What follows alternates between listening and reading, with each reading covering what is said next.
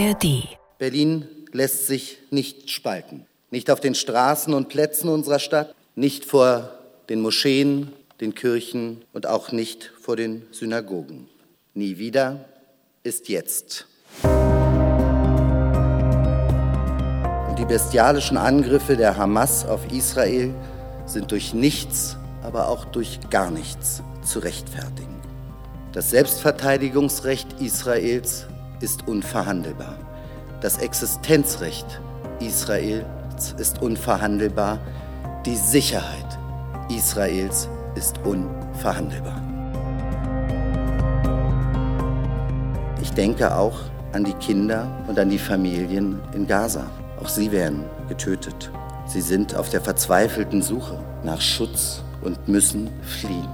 Auch die Familien und die Kinder in Gaza sind Opfer der Hamas. Und das sage ich ausdrücklich auch an die arabischstämmigen Berlinerinnen und Berliner. Die allermeisten, mit denen ich in den letzten Tagen gesprochen habe, die sind genauso betroffen und voller Trauer und wünschen sich nichts mehr als Frieden. Sagte Kai Wegner, Berlins regierender Bürgermeister, äh, dieser Woche im Abgeordnetenhaus. Und damit herzlich willkommen zu Spreepolitik, dem landespolitischen Podcast von RBB24. Ja, in einer Woche, in der Landespolitik von Weltpolitik überschattet wird. Der Nahostkonflikt ist nach dem unfassbar brutalen Angriff der Hamas auf Israel und der Reaktion des israelischen Militärs auch in Berlin angekommen. Es gab Ausschreitungen bei pro-palästinensischen Demonstrationen. Es gab antisemitische Vorfälle bis hin zu einem versuchten Brandanschlag auf eine Synagoge. Darüber und wie man damit umgeht, hat die Berliner Landespolitik diese Woche sehr oft diskutiert, war damit sehr beschäftigt und Kai Wegner hat eine bemerkenswerte Regierungserklärung im Abgeordnetenhaus abgegeben, in der er eine Rhetorik des Ausgleichs, der Versöhnung präsentierte einen statt spalten, so das Motto. Und dieser Kurs, der scheint sich auszuzahlen, auch für seine CDU. Das zeigen die Zahlen des neuesten Berlin-Trends, über den wir heute in der Spreepolitik reden wollen. Der just in der Woche herauskommt, in der auch Sarah Wagenknechts endgültiger Bruch mit der Linkspartei bekannt wurde. Auch das heute bei uns Thema. Außerdem schauen wir nach Brandenburg, wo die AfD ein Thema entdeckt hat, das viele Eltern bewegen dürfte, die sexuelle Aufklärung von Kindern in Kitas. Mein Name ist Sebastian Schöbel. Der Berlin-Trend ist da und wir reden heute darüber mit meinen Kollegen Jan Menzel, Boris Hermel und Thorsten Gabriel. Hallo, ihr drei. Hallo. Hallo. Hallo. Es sind interessante Zahlen, die ich erstmal nochmal vorlesen möchte, bevor wir dann ins Detail gehen. Also wir haben einen klaren Gewinner des Berlin-Trends, die CDU mit 29 Prozent, äh, ganz klar stärkste Kraft. Danach kommen die Grünen mit 19 Prozent, leicht verbessert äh, im Vergleich zum Wahlergebnis. Äh, und danach wird es wahnsinnig spannend, denn wir haben im Prinzip eine geteilte Nummer drei die AfD kommt auf 15 Prozent, stark verbessert äh, seit der letzten Wahl. Und die SPD ebenfalls mit 15 Prozent und da dramatischer Einbruch. Die Linken kommen auf 10 Prozent. Äh, die FDP ist weiterhin oder wäre weiterhin mit 4 Prozent nicht im Berliner Parlament. Ähm, erstmal ähm, an euch die Frage, Thorsten, du bist unser CDU-Experte. Die CDU kann total zufrieden sein mit sich selbst, oder? Na, jein, würde ich sagen. Also auf der einen Seite ist das schon bemerkenswert, dass man ein Wahlergebnis, das ja doch auf ähm, vielen Protestwählenden beruhte, äh, auch nach äh, Monaten noch so zu halten ist oder sogar noch leicht stabilisiert werden kann. Das finde ich schon durchaus bemerkenswert.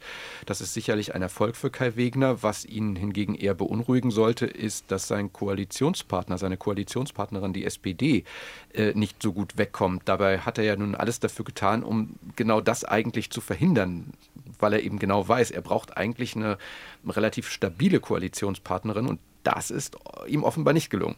Und damit hat Thorsten den Ball direkt zu Jan gespielt, der heute wieder am Roten Rathaus sitzt in unserem kleinen Studio dort. Jan, du beobachtest viel die SPD. Äh, also der Absturz ist wirklich dramatisch, oder? Also auf 15 Prozent, das ist, glaube ich, das schlechteste Ergebnis aller Zeiten. Ja, das würde ich auch so sagen. Vor allen Dingen ist es gar nicht so unbedingt ähm, erklärlich, finde ich, ad hoc, warum die SPD so Federn gelassen hat. Denn dass nun in der Senatsarbeit irgendwelche größeren Fehler passiert wären oder irgendwelche größeren parteiinternen Streitereien dafür gesorgt hätten, dass das Erscheinungsbild miserabel gewesen sei, das kann man eigentlich gar nicht sagen. Die Senatoren haben eigentlich ihre, ihre Arbeit gemacht. Also ähm, das sollte, glaube ich, wirklich den beiden Führungspersönlichkeiten, Franziska Giffey und Ratsalé, durchaus zu denken geben.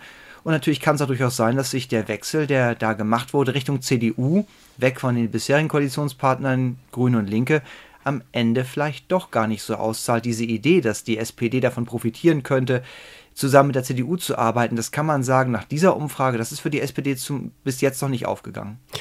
Lässt sich denn irgendwie erklären, wie die CDU diesen, äh, dieses starke Ergebnis von der Wiederholungswahl, das ja einige durchaus als Singularität interpretiert haben, dass sie das halten können? Woran das liegt im Augenblick? Also ich glaube so ein bisschen, dass die Alternativen gerade fehlen. Es ist nicht so, dass Franziska Giffey nun als die geborene Bürgermeisterin für alle Zeiten wahrgenommen wird. Und Kai Wegner hat, glaube ich, mit seiner Art des Auftretens, seiner Art Politik zu machen, Themen zu besetzen, doch bei bestimmten Gruppen einen Ton getroffen und hat, glaube ich, auch so ein bisschen was wie Ruhe in den Regierungsalltag reingebracht, der in alten rot-grün-roten Zeiten doch von diversen Streitereien und Hakeleien begleitet war und hat auch, glaube ich, ähm, in manchen Dingen so einen Nerv getroffen, indem er halt sagt, ich will das anpacken, was zum Beispiel für die Bürger in den Ämtern wichtig ist, schnellere Termine, auch wenn die Erfolge noch auf sich warten lassen, hat auch deutlich gemacht, dass er eine andere Verkehrspolitik will, was sich offenbar auch sehr viele Menschen wünschen. Und äh, das sorgt nicht dafür, dass die Werte durch die Decke gehen bei ihm, aber er hat sich da, glaube ich, schon stabilisiert. Boris, wie erklärst du dir den, den weiterhin starken, das starke Abschneiden der CDU und den scheinbar unaufhaltbaren Absturz der SPD? Ich fange mal bei der CDU an. Ich glaube, das hat damit zu tun, dass Kai Wegner ähm, nach außen eine Botschaft immer wieder senden will. Und das, das ist äh, eine, eine, Botschaft der Gemeinsamkeit im Senat. Also keine Streitereien, was Jan eben auch schon angedeutet hat. Und dann äh, versucht er auch nicht Lorbeeren von einzelnen politischen Entscheidungen für sich zu reklamieren, sondern er sagt immer, das ist ein Ergebnis oder der Politik des gesamten Senats. Im Moment sind es alles noch Ankündigungen, aber er schafft es, ein Bild der Geschlossenheit nach außen zu transportieren. Und diese andere Botschaft ist immer, er will, dass Berlin besser funktioniert. Und das ist, glaube ich, eine Botschaft, die auch ganz gut ankommt und die am Ende auf ihn einzahlt äh, und bei der SPD eben nicht richtig verfängt. Da bin ich komplett bei Jan.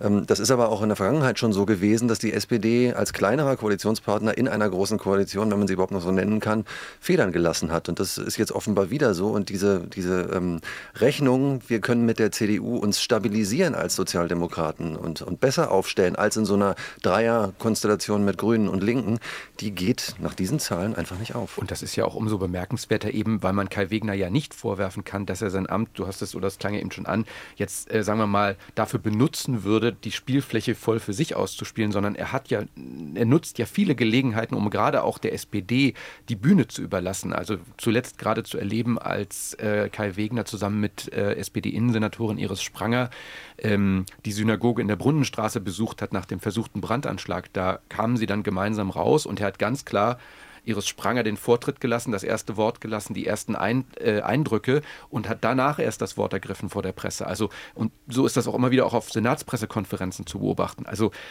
am Ende ist es, glaube ich, wirklich so dieses Prinzip, dass Geschlossenheit, Einigkeit, so kennen wir das ja auch von der Bundesebene, das Prinzip Merkel könnte man so ein bisschen sagen, irgendwie dann immer auf die Führungsfigur einzahlt oder auf die führende Partei, auch wenn die das in der Form dann vielleicht gar nicht so beabsichtigt. Auch eine Bestätigung des Kurses zu sagen, ich stelle mich nicht ähm, vor jede Kamera, ich nehme nicht jede Bühne mindestens auch für mich ein bisschen mit ein. Franziska Giffer war da ein bisschen anders unterwegs. Äh, Jan, äh, er, Kai Wegner hat ja so ein bisschen auch angedeutet, dass er das alles anders machen möchte, durchaus auch als Spitze gesetzt äh, gegen äh, die jetzt stellvertretende regierende Bürgermeisterin ähm, Franziska Giffey und die Wirtschaftssenatorin. Er hat damit offenbar recht gehabt. Also Franziska Giffey hat zu viel Aufmerksamkeit quasi auf sich gezogen, als sie noch Regierende war. Ja, das ist, glaube ich, so ein alter Streit immer zwischen denen, die Regierende oder regierender Bürgermeister sind und denen, die Senatoren sind. Da gibt es immer so ein Spannungsverhältnis. Auf welches Thema setzt sich der Regierende oder die Regierende drauf? Reklamiert es für sich? Wer nimmt wem was weg? Wer kann womit glänzen? Wer kann sich die, das dann so ans Revier heften? Das ist, glaube ich, ein alter Streit, den gab es immer schon. Und das haben manche regierende Bürgermeister eleganter gemacht und andere weniger elegant. Ich glaube, ähm, Franziska Giffey hatte so mehrere Irrtümer eigentlich. Der eine Irrtum war der, dass man durch eine Omnipräsenz was gewinnen könnte. Und dabei hat sie nicht richtig bedacht, dass es auch zu viel sein kann. Und dann ist es, glaube ich, der starke Glaube gewesen, dass ähm, Social Media nun ganz, ganz entscheidend ist. Das ist schon wichtig.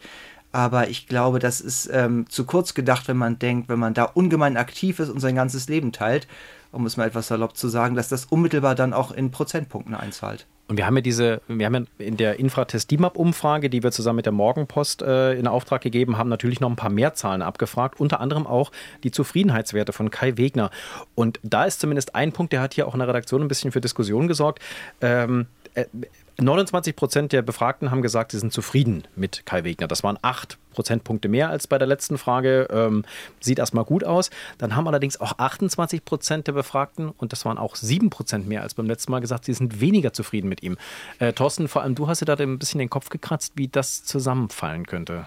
Naja, also auf der einen Seite tue ich diese Zufriedenheitswerte immer so ein bisschen ab, weil ich in dieser Stadt hat noch kein Regierender einen auch nur annähernd akzeptablen Zufriedenheitswert auf die Bühne gebracht. Also wenn man sich andere Bundesländer anschaut, wo es ja so Landesväter und Mütter gibt, die also großflächig abräumen, das, das kriegt man in Berlin nicht hin. Ähm, was ich glaube, was aber schon zum Ausdruck kommt, ist, dass eben Berlin als Stadtstaat und ganz besonders auch Berlin als, als Stadt, die sich so sehr in Innen- und Außenstadt teilt, eben wirklich so zerrissen ist. Das heißt, man hat eben immer nur die eine Hälfte der Stadt, die annähernd zufrieden oder äh, sehr zufrieden ist und die andere Hälfte der Stadt, die dann eben mit der aktuellen Regierungspolitik nicht so viel anfangen kann. Und genau darin drückt sich, drücken sich dann halt die meist doch eher ähm, dürftigen äh, Zufriedenheitswerte aus. Wir haben, ja, wir haben auch mal diese Karte dann dabei von Infratest, äh, die Vergleiche mit anderen oder der Vergleich mit anderen Bundesländern, was die Beliebtheit angeht. Und wir sind wirklich, also unbeliebter als der Berliner Regierungschef ist eigentlich im Augenblick nur der Bundeskanzler. Der kommt auf 27 Prozent Zustimmung, ähm, Kai Wegner auf 30 Prozent. Und äh, es gibt Bundesländer, da genießt die Führungsfigur des Landes auch schon mal 63 oder 69 Prozent Zustimmung. Äh, selbst Herr Söder in Bayern hat nach dem harten Wahlkampf 55 Prozent Beliebtheitswerte. Ja, wir, wir, können nicht nur in Bildungsvergleichsstudien das Schlusslicht sein, sondern auch bei Beliebtheitswerten. Wir können im Prinzip fast immer. froh sein, dass wir nicht mehr die rote Laterne haben. Die hatten wir nämlich ganz viele Jahre, dass jetzt Scholz noch schlechter abschneidet als Kai Wegner. Ich will aber trotzdem noch mal sagen, so ganz, äh, also es gab mal Zeiten, da hatte auch ein regierender Bürgermeister Klaus ja. Wowereit nämlich ja. über 50 Prozent. Ja, ist aber stimmt. lange, lange her. Dann, äh, wir haben die Figur Olaf Scholz schon angesprochen. Jan, wie sehr glaubst du, zieht die SPD im Bundestrend gerade die SPD in Berlin runter? Auf jeden Fall. Das ähm, kann, glaube ich, jede der Parteien, die in der Ampel mitmacht, bestätigen, dass es nicht gerade förderlich ist, was da im Bund passiert, wie man da im Bund Politik macht. Obwohl auch da, interessanterweise, finde ich, nicht jede Entscheidung unbedingt verkehrt ist, aber die Politikverkaufe, die Darstellung, das Miteinander, das unterscheidet sich schon sehr von dem, was man hier in Berlin macht. Da erleben wir doch eher einen sehr einträchtigen Senat, aber für die SPD, das hatten wir eben auch schon gesagt, zahlt es eben trotzdem nicht ein. Insoweit, klar, kann man sich jetzt als SPD die Haare raufen und sich grämen, dass der Bund nicht hilft, aber man hilft sich selber auch nicht wirklich. Und dann wollen wir natürlich noch auf eine Partei schauen, die erstmal bis Mitte der Woche ungefähr noch keine große Rolle gespielt hat, nämlich die Linke. Die sind auch in der Umfrage schlechter geworden. Ähm, das sah allerdings erstmal nicht so dramatisch aus, äh, bis dann die Ankündigung kam, ähm, auf die, glaube ich, alle so ein bisschen gewartet haben, ist, was macht Sarah Wagenknecht? Gründet sie ihre neue eigene Partei? Und äh, es sieht so aus, als würde sie genau diesen Schritt gehen. Damit hatten viele Führungspersönlichkeiten in der Linke Linken schon gerechnet und es auch befürchtet. Boris, was verändert sich jetzt gerade auch für die Berliner Linke durch diese Ankündigung? Was ist da jetzt zu erwarten? Also noch müssen wir ein bisschen vorsichtig sein. Am Montag äh, plant sie eine Pressekonferenz dazu, wird Einzelheiten äh, mitteilen, aber alle gehen davon aus, sie wird natürlich sagen, wie der Zeitplan zur Gründung einer neuen Partei aussieht. Es ist ja schon ein Verein gegründet worden, BSW, Bündnis Sarah Wagenknecht im Amtsgericht Mannheim vor ungefähr zehn Tagen, zwei Wochen. Ähm, jetzt scheint der Bruch tatsächlich stattzufinden. Ähm, wenn man sich diese Ergebnisse im Berlin-Trend anguckt, die letzten Umfragen lagen bei 12,2 Prozent, jetzt sind wir bei 10 Prozent. Äh, ich kann mich erinnern, dass im Wahlkampf zur Wiederholungswahl Klaus Lederer als Spitzenkandidat damals gesagt hat, wir müssen unbedingt zweistellig bleiben. Das, also wir dürfen auf keinen Fall unter 10 Prozent fallen. Jetzt sind wir genau an dieser Kante. Und äh, die Begründung dafür ist für mich relativ deutlich. Das ist natürlich die Bundespartei. Das ist natürlich vor allem die Bundestagsfraktion, die ein komplettes Bild der Zerstrittenheit abgibt. Vor allem an der Person Sarah Wagenknecht zerstritten. Immer mit diesem Damoklesschwert, die gründet wahrscheinlich eine eigene Partei, die spaltet sich ab, die spaltet uns als Linke. Und in der Bundestagsfraktion, die sind ja nur mit 4,9 Prozent überhaupt reingekommen. Nur haben eine Fraktion, nur weil sie drei Direktmandate hatten.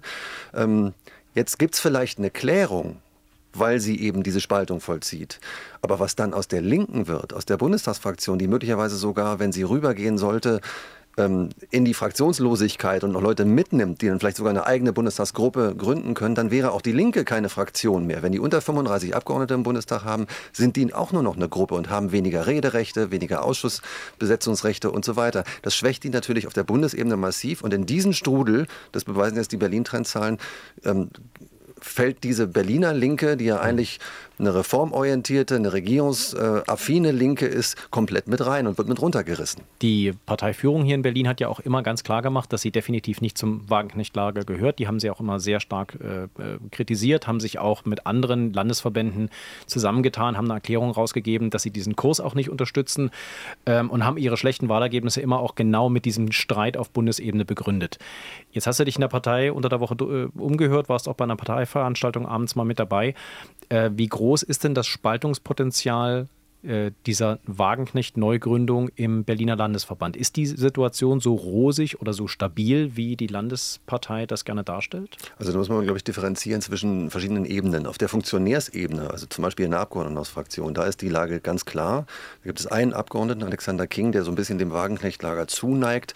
Der ganze Rest und teilweise sehr ausdrücklich steht komplett äh, kontra. Die können damit nichts anfangen. Da wird es auch äh, am Montag mit Sicherheit Äußerungen geben. Endlich haben wir jetzt Klarheit, endlich endlich ist sie raus oder geht, geht sie raus und jetzt müssen wir gucken, dass wir kämpfen und wieder, wieder hochkommen. Ähm, auf der Basisebene ist das sehr viel schwerer einzuschätzen. Also ich war ähm, bei einer Basisveranstaltung in Friedrichshain. Ähm, das ist halt auch nur ein, ein Schlaglicht. Da hatten wir einen äh, mit 70er ähm, Genossen, der durchaus dem Wagenknecht-Lager zuneigt und der sagte dann auch so Sachen wie, ja, wenn sie das jetzt macht, dann kann das auch für mich bedeuten, dass ich da mitgehe und erntete aber dann massiven Widerspruch von den anderen sechs, sieben vertretenen ähm, Basisgenossen, die da sind, die genau, die, die, genau das Gegenteil sagten. Die sagten, die macht unsere Partei kaputt und wir müssen jetzt, wir sind jetzt auch froh, dass sie den, den Schritt macht und wir müssen jetzt gucken, dass wir wieder hochkommen. Aber bei der Frage wie ist, ist, ist die Antwort dann auch äh, schwer zu finden, weil natürlich allen klar ist, was für eine desaströse Lage die Linke im Moment hat. Genau, und da steht ja noch eine teilweise oder ganze Bundestagswiederholung, Bundestagswahlwiederholung in Berlin aus. Äh, die Linke muss da fürchten, dass sie eventuell den Wahlkreis in Lichtenberg, wo Gesine Lötschern nochmal antritt, eventuell verliert. Das ist ja durchaus eine, eine Wackelpartie. Und ich habe ja mal die, die Arbeit gemacht, mal die, die, auch die äh, Umfrageergebnisse der Linken in Ostberlin mal in so einer Grafik der letzten Jahre bis 2011 darzustellen. Und das ist fast ein kontinuierlicher Weg nach unten, den dieser, äh, den die Grafik zeigt. Das heißt, selbst da, wo sie früher mal stark waren, die waren dann mal bei um die 30 Prozent, äh, das ist inzwischen Wirklichkeit, die sind da, glaube ich, jetzt zuletzt bei 18 Prozent gewesen. Also mit anderen Worten, die verlieren ihre Hochburg da in Berlin. Die verlieren ihre, ja, die haben sie im Prinzip auch schon verloren. Wenn man sich die, die Ergebnisse anguckt, das äh, hat mehrere Gründe. Einmal ist es einfach ein, ein, äh, ein Altersgrund, also ein Stammwähler wie früher gab ja immer den schönen Satz von den Besenstiel-Wahlkämpfen, wo man dann irgendwie äh, Leute in Marzahn-Hellersdorf aufstellen konnte oder in Treptow-Köpenick mit Gregor Gysi. Die werden sowieso gewählt. Die Zeit ist vorbei. Also bei Gysi stimmt es vielleicht noch, aber du hast Frau Lötsch angesprochen. Die hat zwar letztes Mal auch mit fast 8000 Stimmen oder 8000 Stimmen vorne, vorne gelegen, aber ob das jetzt noch so ist, das ist tatsächlich nicht sicher gerade durch den, den, Aufschwung, den die AfD ähm, gerade nimmt. Also das ist ähm, überhaupt keine sichere Bank mehr. Die Linke hat keine sichere Bank mehr und äh, die haben natürlich auch Schnittmengen, gerade mit diesem Reformkurs mit den Grünen. Und äh, da ist auch wieder Innenstadt, Außenstadt entscheidend. Äh, es gibt, glaube ich, viele Menschen, die ähm, diese Thesen der Linkspartei teilen, die aber dann trotzdem eher die Grünen wählen. Aber und das ist für sie natürlich auch ein Problem. Jetzt muss ich auch mal kurz reingrätschen, weil ich neulich über eine Statistik gestolpert bin, ähm, bei der ich mich gefragt habe, ist es auch ein Problem, dass der Linken nicht nur ihre, sagen wir mal, alternde Zielgruppe abhanden kommt, sondern dass es dass sie auch ein bisschen ein Opfer des Aufschwungs ist. Also wenn man sich die, die äh, anschaut, wie die, die Nettogehälter gestiegen sind sozusagen in Berlin, also wie vielen Menschen es dann doch besser geht. Es war im Zusammenhang mit einer Mietenrecherche. Bei den Mieten hilft es wenig, wenn man mehr verdient, aber trotz allem. Also auch unten ist der Wohlstand stärker angekommen. Das heißt, die Zahl derjenigen, die in prekären Verhältnissen leben, sind deutlich weniger geworden. Ist das auch ein Problem, weil die Linke sich auch speziell an diese Zielgruppen immer wieder adressiert hat?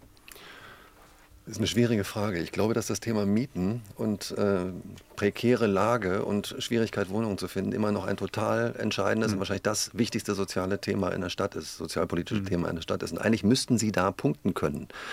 Ähm, Sie tun es aber nicht. Und ich glaube, das hat vor allem zu tun mit, diesem, mit dieser Außenwirkung der Zerstrittenheit ähm, auf der Bundesebene. Die sind komplett in diesen Strudel reingerissen worden. Ich sehe das gar nicht so sehr als, als Problem der, Landes, der Landeslinken, sondern wenn ich eine Bundestagsfraktion habe, wo, wo das heißt ja Hufeisen, was die da machen, wo ein Dietmar Bartsch, der eigentlich Reformer ist, äh, das eine sagt und eine Sarah Wagenknecht, die genau das Gegenteil ist, das, das komplette Gegenteil sagt ähm, in Sachen Außenpolitik, in Sachen Sanktionen gegen äh, Russland, in Sachen Waffenlieferungen Waffenlieferungen gegen Russland und so weiter, in Sachen Migrationspolitik ähm, und die sich gewähren lassen, dann weiß ich als Wählerin oder Wähler doch überhaupt nicht, woran ich bin. Das ja. ist das Problem. Die sind nicht mehr erkennbar. Lass uns noch kurz auf genau dieses Thema kommen, nämlich äh, das Thema der Unterbringung von Geflüchteten, generell der Aufnahme von Geflüchteten, Migrationspolitik. Auch da haben wir im Berlin-Trend ja nachgefragt und die Zahlen sind relativ eindeutig. 70 Prozent der Befragten haben große Sorgen, was, äh, dass die Integration von Flüchtlingen in Berlin nicht mehr gelingt oder nicht mehr gut gelingt. Äh, sie machen sich auch Sorgen, dass die Leute dann äh, hier zum, zur Konkurrenz auf dem Wohnungsmarkt werden. Ähm, das heißt also, die Gesellschaft äh, ist im Augenblick, was das Thema Migration und Geflüchtete angeht, längst nicht mehr so aufnahmebereit, so solidarisch, wie sie vielleicht mal anfangs der Krise gewesen ist, oder? Und das verändert natürlich dann auch den politischen Diskurs. Ja, ich glaube, da hat aber auch eine ganze Menge, da gab es für mich so ein, so, ein, so ein Knackdatum und das war das Wochenende der Landtagswahlen in, in Hessen und in Bayern. Ähm, mit den AfD-Erfolgen, über 18 Prozent, zweitstärkste Partei in Hessen, das hat so einen Schock äh, ausgelöst in den, bei, den, bei den anderen Parteien, dass dann auch ein Schalter umgelegt wurde, hatte ich das Gefühl. Also auch, äh, auch was, was äh, den Bundeskanzler angeht, auch was Friedrich Merz angeht, ähm, da, wird jetzt, äh, da wird jetzt das Narrativ anders gesetzt. Da ist jetzt äh, etabliert, auch die Meinung, wie das, wir sind jetzt an der Grenze, wir sind schon drüber weg, wir können jetzt nicht noch mehr Menschen aufnehmen, die, wir kriegen sie nicht mehr integriert und so weiter. Ähm, das war vor den Landtagswahlen nicht so, aber seitdem ist es so. Also das, ist, äh, das hat auch mit der AfD zu tun, glaube ich. Und da wissen wir ja, dass es im Senat durchaus unterschiedliche Positionen gibt zwischen CDU und SPD und das ist, das ist so das erste größere Knatschthema eigentlich dieses schwarz-roten Senats, die Art und Weise der Flüchtlingsunterbringung. Brauchen wir mehr Massenunterkünfte wie in Tegel und in Tempelhof? Oder versuchen wir es kleinteiliger? Da gibt es durchaus Differenzen zwischen äh, der CDU und der SPD, vor allem Sozialsenatorin Chandel Kieseltippe, oder? Ja, Wobei auch da wieder bemerkenswert ist, dass ja dieser Konflikt eben nicht offen ausgetragen wird. Also man bekommt dieses und jenes zu hören, man weiß, da gibt es unterschiedliche Ansichten, aber beide Seiten vermeiden ja doch den offenen Konflikt. Also das, was wir auch in früheren Zeiten erlebt haben, dass dann irgendjemand doch mal irgendeine Twitter-X-Nachricht raushaut oder keine Ahnung, sich auf andere Weise äußert, das haben wir ja im Moment nicht. Mhm. Jan, dann lass uns noch mal ganz kurz auf die SPD schauen, ähm, die ja jetzt mit der AfD laut Berlin-Trend um Platz 3 sich balgt. Ähm, was glaubst du, was bedeutet das für die Parteiführung hier in Berlin? Wie, könnten die darauf reagieren? Wir haben ja irgendwie schon äh, direkt nach der Wiederholungswahl und nach der Senatsbildung äh, überlegt, wie lange es dauert, bis die Berliner SPD wieder in den Wahlkampfmodus schaltet. Ja, ich weiß gar nicht, ob das unbedingt jetzt den beiden Spitzenleuten unbedingt liegt, jetzt im Senat auf Opposition zu machen, im Senat auf Wahlkampfmodus zu schalten. Das glaube ich eigentlich eher nicht. Ich halte es eher für interessant, was jetzt innerparteilich passiert, weil die Zahlen ja ein Stück weit belegen, dass der Weg, den man gegangen ist mit der CDU zusammen, ja auch mit der Maßgabe, die SPD zu stabilisieren und so zu verhindern, dass die Partei immer in die Zange genommen wird von den anderen Koalitionspartnern, dass der Weg einfach nicht wirklich trägt. Und ähm, das, glaube ich, ist eine Sache, die sich vor allen Dingen die innerparteiliche Opposition, die eher Linken in der SPD sehr genau anschauen werden und sich möglicherweise auch dann bestätigt sehen darin, ein anderes personelles Angebot auf die Beine zu stellen als Alternative eben zu Franziska Giffey und Raed Saleh, aber das ist jetzt, glaube ich, von den Abfolgen, die es da immer zu berücksichtigen gilt, von den zeitlichen Terminsetzungen noch ein bisschen früh. Wir haben ja im nächsten Frühjahr wieder einen Wahlparteitag, wo es dann auch darum geht, wer wird oder wer bleibt SPD-Landeschef. Und das, glaube ich, ähm, was wir jetzt in den Umfragen sehen, wird da in die Betrachtung mit einfließen. Und zur politischen Realität, das müssen wir natürlich auch sagen, gehört dazu, dass Franziska Giffey im Augenblick eigentlich relativ viele kleinere und größere Erfolge einfährt. Zum Beispiel, dass sie diese Woche in Dubai äh, den Vertrag für äh, die Zusammenarbeit zwischen der Messe Berlin und dem dortigen Messeveranstalter unterschrieben hat, damit die GITEX, die sehr große Dubaier Tech-Messe, ab 2025 auch einen Ableger in Berlin bekommt. Das heißt, zumindest Franziska Giffey hat im Augenblick ganz gute Schlagzeilen äh, und trotzdem sackt ihre Partei ab. Ja, das stimmt, dass sie ähm, Projekte durchaus ähm, in trockene Tücher bringt und auch Erfolge. Ähm, gibt ja noch ein paar andere Beispiele. Wird ja schon auch anerkannt, dass sie ihren Job als Wirtschaftssenatorin gut macht. Aber es ist eben genauso wahr, dass das eben noch nie der Job war, der eine besondere Strahlkraft hatte. Und man muss auch sehen, wir hatten eben das Thema kurz, Boris, das was du angetickt, Mieten als die zentrale soziale Frage. Ja, in der Tat. Ähm, wer da was reißen kann, der würde auch, glaube ich, von den Wählerinnen und Wählern belohnt werden. Und ich glaube nicht, dass jetzt eine, und sei sie noch so prominente Messe, unbedingt hilft dafür, dass die SPD von den Wählern anders gesehen wird. Ich glaube, da muss man einfach äh, noch auch mal sich vergegenwärtigen, auch die Gedanken, die damals eine Rolle gespielt haben, wer übernimmt welches Ressort. Da war ja auch schon gleich klar, dass Giffey sich vielleicht eher ein Ressort rausnimmt, womit man vielleicht schöne Schlagzeilen machen kann, aber wo man nicht unbedingt an den drängendsten Themen Berlins arbeitet.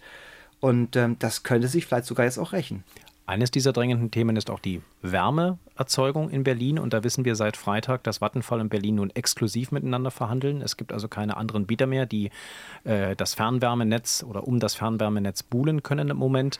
Äh, Berlin ist also da auf einem guten Wege, dieses Fernwärmenetz tatsächlich wieder in Landeshand zu holen. Ähm, wie wichtig ist diese Ankündigung? Was würdet ihr sagen äh, für Berlin? Ist das jetzt so ein erster kleiner Schritt oder ist das schon ein Fingerzeig äh, für was richtig Großes. Denn wenn wir das Fernwärmenetz zurückholen, das wäre ja gerade auch beim Erreichen der Klimaziele extrem wichtig. Ja, Fernwärme ist ähm, einer der Hauptemittenten für CO2 in Berlin. Und wenn die Fernwärme nicht klimaneutral wird, dann kann Berlin sich sämtliche Klimaschutzziele komplett abschminken. Das ist in der Tat so. Ähm, ich bin noch bei dieser ganzen Geschichte ähm, so ein klein bisschen ge gebremst und gedimmt, weil selbst wenn man jetzt keinen utopischen Kaufpreis zahlt an die Schweden, wird es eine teure Angelegenheit werden. Und das Kaufen ist ja nur der erste Schritt. Der zweite Schritt wäre dann, grundsätzlich Kraftwerke und Leitungen zu sanieren. Das wird nochmal teurer werden, umzurüsten. Da geht es wieder um Milliarden. Und dann ist ganz am Ende die große bange Frage, gelingt es dann auch, die Energieträger zu gewinnen, die wirklich CO2-neutral sind? Das ist bisher immer noch so eine Wette auf die Zukunft. Und ähm, deshalb ähm, bin ich bei dem Thema mal so ein bisschen zurückhaltend und weiß gar nicht so genau, ob dieses Thema Fernwärme nun unbedingt der zentrale Schlüssel ist für die Energiewende in Berlin. Und ob er auf die Wahlergebnisse und Umfrageergebnisse der SPD einzahlt. Auch das können wir natürlich im Augenblick nicht sagen. Zumal, Jan hat es ja angesprochen, ne? also der Kaufpreis ist eine Sache, es wird da von 2 Milliarden Euro gemunkelt. Der Investitionspreis, der hinterher fällig wird, weil man das Ganze ja dann umbauen muss auf Wasserstoff, ist deutlich höher. Ja, die Frage ist, ob Wasserstoff überhaupt, ähm, also Wasserstoff, äh, ich höre das auch immer wieder aus der Politik, auch von Frau Giffey, dass, dass äh, wir dann grünen Wasserstoff und so weiter und dann wird das alles mit Wasserstoff gemacht. Nach dem, was ich so lese, ist, ist ähm, überhaupt nicht genug Wasserstoff da und die Produktion von Wasserstoff ist ähm, auch alles andere als trivial und einfach und äh, auch sehr teuer und ob wir aus Mecklenburg oder Brandenburg genug Wasserstoff kriegen, um alle elf Kraftwerke, die diese Fernwärme ja antreiben, die jetzt noch Vattenfall gehören, umzurüsten. Ähm, erstmal zu welchem Preis und dann geht es überhaupt? Muss man dann nicht nochmal auf andere Energieträger auch gehen oder andere ähm, Antriebsarten für diese Kraftwerke gehen? Ich finde, da ist noch ganz viel im Unklaren. Ähm, und wie Jan gesagt hat, der erste Schritt ist, wir kaufen das Netz zurück. Damit habe ich noch nichts, noch nichts dekarbonisiert. Also dann, der große Hammer, auch finanziell, kommt hinterher. Das heißt immer so, so wunderbar, es gibt so ein Bonmot in der Szene, dass Wasserstoff der Champagner der Energiewende wäre. Das war ursprünglich der Gedanke immer, das ist eben sowas Edles, sowas Teures, das brauchst du dann vielleicht, um damit Flugzeuge fliegen zu lassen, klimaneutral, oder man muss es reservieren für die großen Stahlwerke, die es anders nicht lösen können. Aber dass nun sowas ganz Normales wie das Beheizen von Wohnungen auch mit diesem Champagner erfolgen soll, das ist schon ein echter Kurswechsel und ähm, das klang eben auch so ein bisschen an, wo kommt das Zeug eigentlich her? Man ist dann wahrscheinlich auch relativ schnell wieder in irgendwelchen Ländern, wo immer die Sonne scheint und wo möglicherweise auch wieder irgendwelche Regimes regieren, mit denen man auch nicht immer Geschäfte machen möchte. Da gibt es so viele ungeklärte Fragen bislang noch und noch ein anderer Gedanke, wenn man immer nur darauf fokussiert, ähm, diese Energieerzeugung in den Blick zu nehmen, dann kann man natürlich auch aus dem Blick verlieren, dass es mindestens genauso wichtig oder noch wichtiger wäre, sich zum Beispiel Gebäude vorzunehmen und dort massiv zu sanieren und zwar energetisch zu sanieren, dass eben der Energieverbrauch von Gebäuden sinkt. Da wiederum sind auch gerade Politiker in der Koalition eher zurückhaltend, weil sie dann auch wissen, das könnte auf die Mieten durchschlagen. Also es ist schon ein großes politisches Thema. Auch welchen, welchen Zipfel dieses Knolls fasst man an? Wo zieht man, um dieses Thema Berlin klimaneutral zu bekommen, auf die Schiene zu bringen? Ja, kein Champagner-Wasserstoff, weil Berlin ist ja auch irgendwie keine Champagnerstadt, sondern eher eine günstiges Pilz statt. Äh, von daher, vielleicht passt das ja sogar. Also eher Skepsis äh, ist da rauszuhören, glaube ich. Äh, wir werden das Ganze weiter verfolgen, vor allem auch die Frage, wie das Ganze eigentlich finanziert werden soll, denn aus dem Sondervermögen Klimaschutz soll es nicht kommen. Äh, zumindest der Ankauf des Fernwärmenetzes. Das heißt, irgendwo müssen jetzt diese 2 Milliarden Euro gefunden werden. Wir bleiben da auf jeden Fall dran. Ähm, so viel dazu zur Situation, zur politischen Landschaft nach dem Berlin-Trend ähm, in dieser Woche. Ich danke euch dreien, Boris Hermel, Thorsten Gabriel, Jan Menzel, für eure Einschätzungen und äh, bis bald an gleicher Stelle hier wieder. Sehr gern. Sehr gern.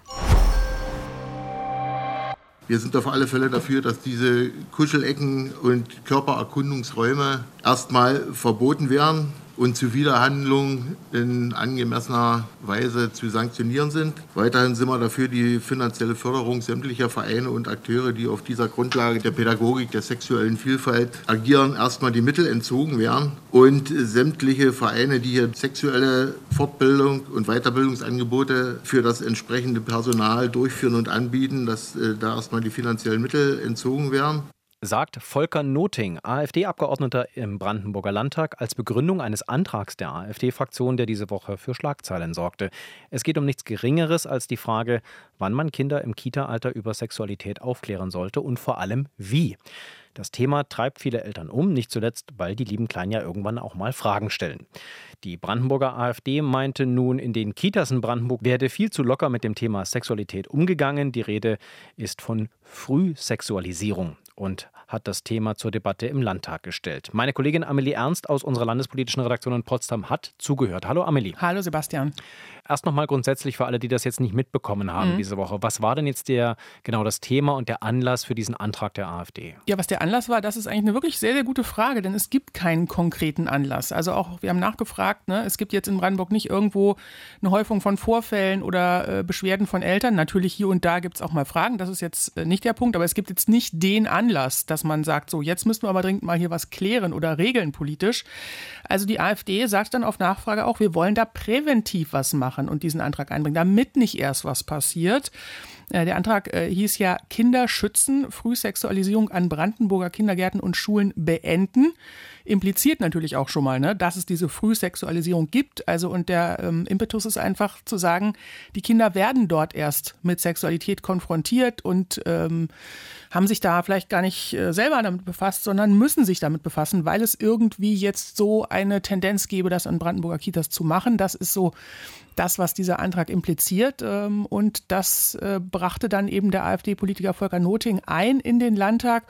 Und in der Pressekonferenz brachte er dann noch ein Beispiel aus Hannover. Wenn ich dann wie in dieser Kita in Hannover dann sehe, diesen Zehn-Punkte-Plan, der dort steht, es dürfen keine Sachen in Körperöffnung, in Nase, Ohr, äh, Vagina und Po eingeführt werden. Der Altersabstand der Kinder darf nicht älter wie zwei Jahre sein. Da frage ich mich schon, äh, ob die Eltern dann noch guten Gewissens ihre Kinder abgeben können. Also das ist ein Beispiel aus Hannover, einer Kita, die dort äh, offenbar Regeln aufgestellt hat für Kinder, die sich sozusagen so und so verhalten sollen, wenn sie, keine Ahnung, Doktorspiele oder ähnliches machen. Aber sowas, das brächte die Kinder doch erst auf die Idee, sich mit ihrem Körper oder mit Sexualität zu befassen. Und das könne so nicht sein, sagt die AfD. Ich hatte da irgendwie ein Déjà-vu ähm, als ich das Thema gesehen habe, denn die Debatte gab es in Berlin auch schon. 2018 zum Beispiel, da gab es einen Leitfaden der Bildungsverwaltung für Kita-Personal zum Thema sexuelle und geschlechtliche Vielfalt. Und die AfD, übrigens damals auch die CDU, waren strikt dagegen, dass dieser Leitfaden publiziert wird. Und 2022 hat die AfD dann in Berlin unter anderem gegen eine geplante Kita der Schwulenberatung demonstriert, eben auch wieder mit diesen Begriffen. Da gäbe es dann Pädofrühsexualisierung, also es wurde in Zusammenhang gesetzt mit äh, Pädophilie. Mhm. Und es war die von Umerziehung die Rede. Wie hat denn die AfD das Thema im Landtag äh, verbal adressiert? Welche Worte sind da hm. gefallen? Also ganz ähnlich, wenn du jetzt sagst Pädo, Frühsexualisierung und Umerziehung und so, genau solche Worte sind da auch gefallen oder fallen auch teilweise in diesem Antrag. Das ist schon Trigger. Ne? Also man merkt, dass dieses Thema immer wieder an verschiedenen Punkten aufpoppt bei der AfD, weil sie vielleicht auch weiß, dass das funktioniert, dass das für Aufregung sorgt, dass das vielleicht auch Stimmen zieht. Ähm, und ähm, ja, auch in diesem Antrag ist eben die Rede von Pädophilie, von Sexualaufklärung. Da wird vieles verbunden, äh, vermeintliche Gender-Ideologie, die da transportiert wird in den Kitas. Da wird also gefordert, sich von der Sexualpädagogik des Pädokriminellen Helmut Kendler loszusagen. Das war bestimmt auch bei euch in Berlin mal ein Thema. Ja. Ne? Das war ja so eine vermeintlich äh, lange äh, Geschichte, wo eben dieser Kendler als Pädagoge mh, ja. im Prinzip Heimkinder bei, bei Männern untergebracht hat oder bei, Genau. bei Menschen untergebracht hat, die in der Vergangenheit schon durch Pädophilie aufgefallen sind. Und Genau. er hat dann aber gedacht, als soziales Experiment, wenn man die beiden zusammenbringt, dass die Männer dann irgendwie dadurch Genau. resozialisiert werden. großer Aufreger, aber eben doch lange her und eben legst nicht mehr hier irgendwie äh, Bildungs, äh, Teil der, der Fortbildung irgendwie für Kita-Erzieherinnen und Erzieher, aber auch das steht da halt wieder drin. Und ähm, deswegen jetzt daraus zu folgern, äh, dass in der Kita ähm, Frühsexualisierung stattfindet und deswegen dann zu sagen wie die AfD, wir lassen mal diese ganzen Fortbildungen sein in diesem Bereich, das könne doch nicht sein, ähm, sagte uns zum Beispiel Jörg Maywald, der ist Mitbegründer des Berliner Sch- Kinderschutzzentrums und Honorarprofessor für Kinderrechte und Kinderschutz an der Fachhochschule hier in Potsdam. Und er sagt, es wäre fatal, wenn man da jetzt sagen würde, okay, wir vermitteln einfach gar nicht mehr äh, Sexualpädagogik überhaupt für Kita-Erzieherinnen und Erzieher. Wir haben immer wieder Kinder, die sich in einer Kita beispielsweise ausziehen wollen oder auch masturbieren. Damit müssen wir fachlich mit Grenzsetzung, mit klaren Regeln natürlich umgehen. Insofern gehört das Thema natürlich in die Aus- und Fortbildung hinein. Und ähm, sowohl die Schutzaspekte gehören dazu, aber natürlich auch ähm, eben psychosexuelle Entwicklung. Es wäre fatal, hier entsprechende Fort- und Ausbildungsangebote in Frage zu stellen, zu streichen. Wir würden zurückfallen um Jahrzehnte und das geht natürlich nicht. Also da wird wirklich alles Mögliche zusammengebracht in diesem Antrag, äh, teilweise wild durcheinander. Und natürlich müsste jede Kita heutzutage ein Gewaltschutzkonzept vorlegen, sagt Maywald. Also das zu verbinden ne, mit äh, Pädokriminalität und äh, Sexualität, ge- geschweige denn Sexualität von Erwachsenen, ist auch wieder was völlig anderes ne, als bei Kindern. Also da äh, sagt eben auch ähm, er als Experte oder andere haben uns das auch gesagt, dass das lässt sich so nicht zusammenbringen. Um das nochmal zusammenzufassen, es gibt keine Vorfälle, die in irgendeiner Form für eine Diskussion gesorgt hätten. Es gibt keine Beispiele aus Brandenburger Kitas. Es Warum- gibt immer so äh, Sachen, wo gesagt wird, ja, ich habe da gehört und dann fragt man nach, ne, da und da und dann war es dann doch ganz anders. Also es gibt nichts, was auch in dem Antrag zitiert wird, wo man sagt, so, das ist jetzt aber wirklich mal, da läuft grundsätzlich irgendwas schief. Und es gibt auch keine Anweisung des äh, Brandenburger Ministeriums äh, in irgendeiner Form. So. Nein.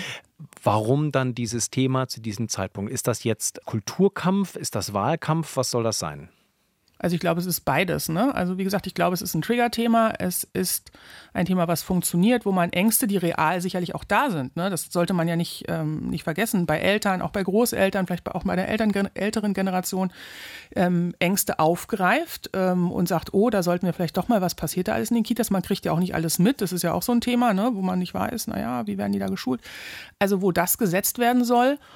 Und ähm, ja, wo man, wie gesagt, einfach auch Trigger bedient und Leute interessieren kann, auch für die eigene Partei, auch als Wählerpotenzial sicherlich. Wurde denn äh, dem Abgeordneten Noting von der AfD da irgendwas entgegengehalten von anderen Fraktionen? Ähm, Gab es da irgendeine Art von Gegenrede? Gab es auf jeden Fall. Der Antrag wurde natürlich, muss ich in dem Fall sagen, auch natürlich, weil es relativ absehbar war, ähm, auch abgelehnt. Ähm, da wurde nochmal in der Debatte deutlich gemacht, dass es eben ja nicht zum Beispiel um Sexualkunde geht in den Kitas. Es geht darum, Fragen beantworten zu können, wenn die Kinder damit kommen. Es gibt also nicht einen Lehrplan oder so, dass da jeden Tag oder wochenlang äh, permanent die Kinder mit Sexualität konfrontiert werden, zum Beispiel. Also darauf wurde dann auch immer hingewiesen. Ähm, und äh, ja, das, das, äh, der Tenor auch aus dem Landtag war wirklich zu sagen, wir lassen die Fortbildung sein, das wäre ja sogar kontraproduktiv am Ende. Ne? Dann hätte man eben nicht mehr gut ausgebildete Fachkräfte in diesem Bereich in den Kitas, sondern dann wäre das wirklich so, dass die eine Kita das so macht oder der eine Erzieher das so und der andere das so aufgreift.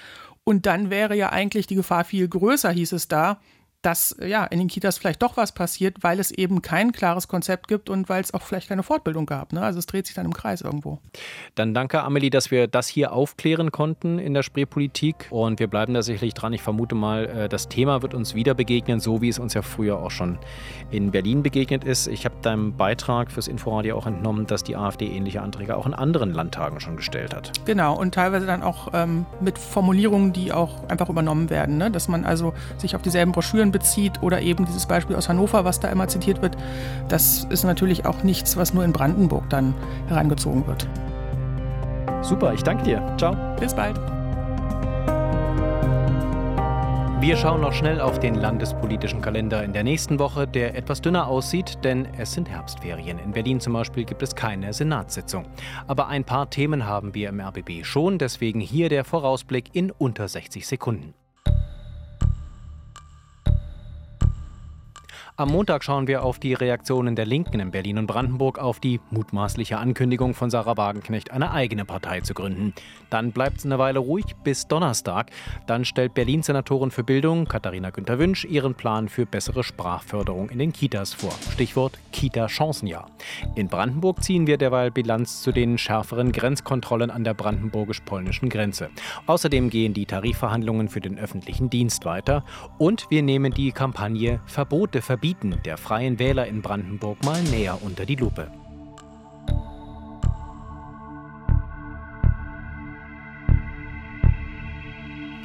So, und zum Schluss natürlich noch der Podcast-Tipp. Wir feiern ja in diesen Tagen 100 Jahre Radio im RBB und in der ganzen ARD, denn am 29. Oktober 1923 wurde aus dem Berliner Vox-Haus die erste Radiosendung in Deutschland ausgestrahlt. Dazu gibt es einen tollen Podcast in der ARD-Audiothek.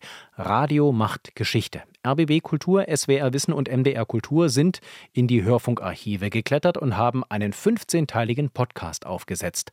Ein Best-of der deutschen Radiogeschichte sozusagen. Hören Sie da gerne mal rein in der ARD Audiothek. Radio macht Geschichte. Und das war's mit der Spreepolitik für diese Woche. Wenn Sie Anmerkungen, Wünsche oder Kritik haben, schreiben Sie uns gerne eine Mail an spreepolitik.rbb-online.de. Und wenn Ihnen diese Folge gefallen hat, lassen Sie uns gerne ein Abo da in der ARD Audiothek. Am Mikrofon verabschiedet sich Sebastian Schöbel. Vielen Dank fürs Zuhören.